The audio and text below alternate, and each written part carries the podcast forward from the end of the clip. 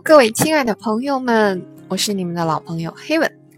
省考好像临近了诶，福建省的省考是在这个月的二十二号。宝宝们有是准备省考的人吗？好啦，那么今天这一期，我们一起来看看关于文化类的申论写作好句的应用，希望能对你有所帮助啊。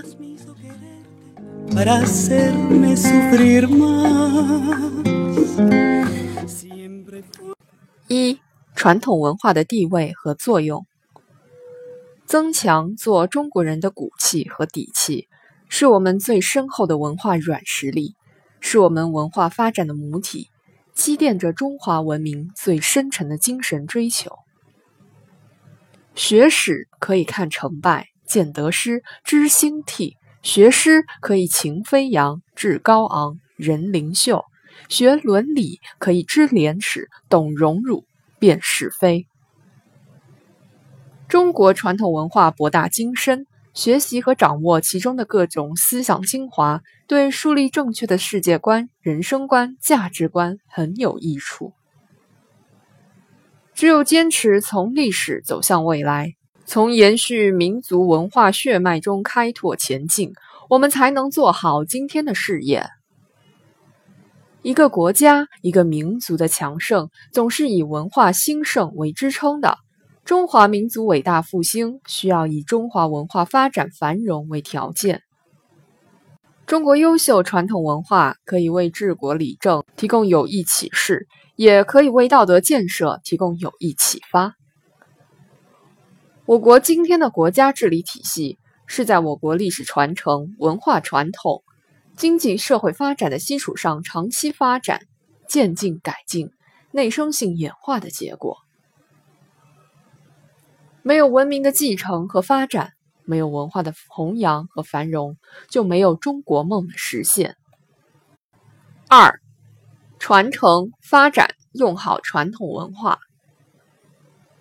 对历史文化，特别是先人传承下来的价值理念和道德规范，要坚持古为今用，推陈出新，有鉴别的加以对待，有阳气的予以继承，努力用中华民族创造的一切精神财富来以文化人，以文育人。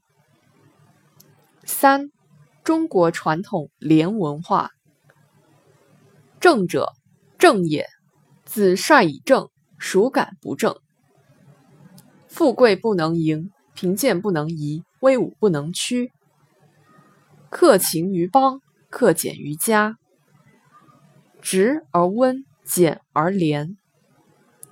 公生民，廉生威。无教亦欲有邦，兢兢业业。善敬者，先敬其身而后人。由俭入奢易。由奢入俭难，见善如不及，见不善如探汤。诸夷恶，则众恶惧。不能动摇山岳，震慑州县，唯不任之。四、中国传统文化中的和观念。中国和文化源远流长，蕴含着天人合一的宇宙观、协和万邦的国际观、和而不同的社会观、人心和善的道德观、和平、和睦、和谐的坚定理念，以和为贵，与人为善，己所不欲，勿施于人。五、文化自信，遇人勿疑，必先自信。文化立世。文化兴邦，只有对自己的文化有坚定的信心，才能获得坚持坚守的从容，鼓起奋发进取的勇气，焕发创新创造的活力。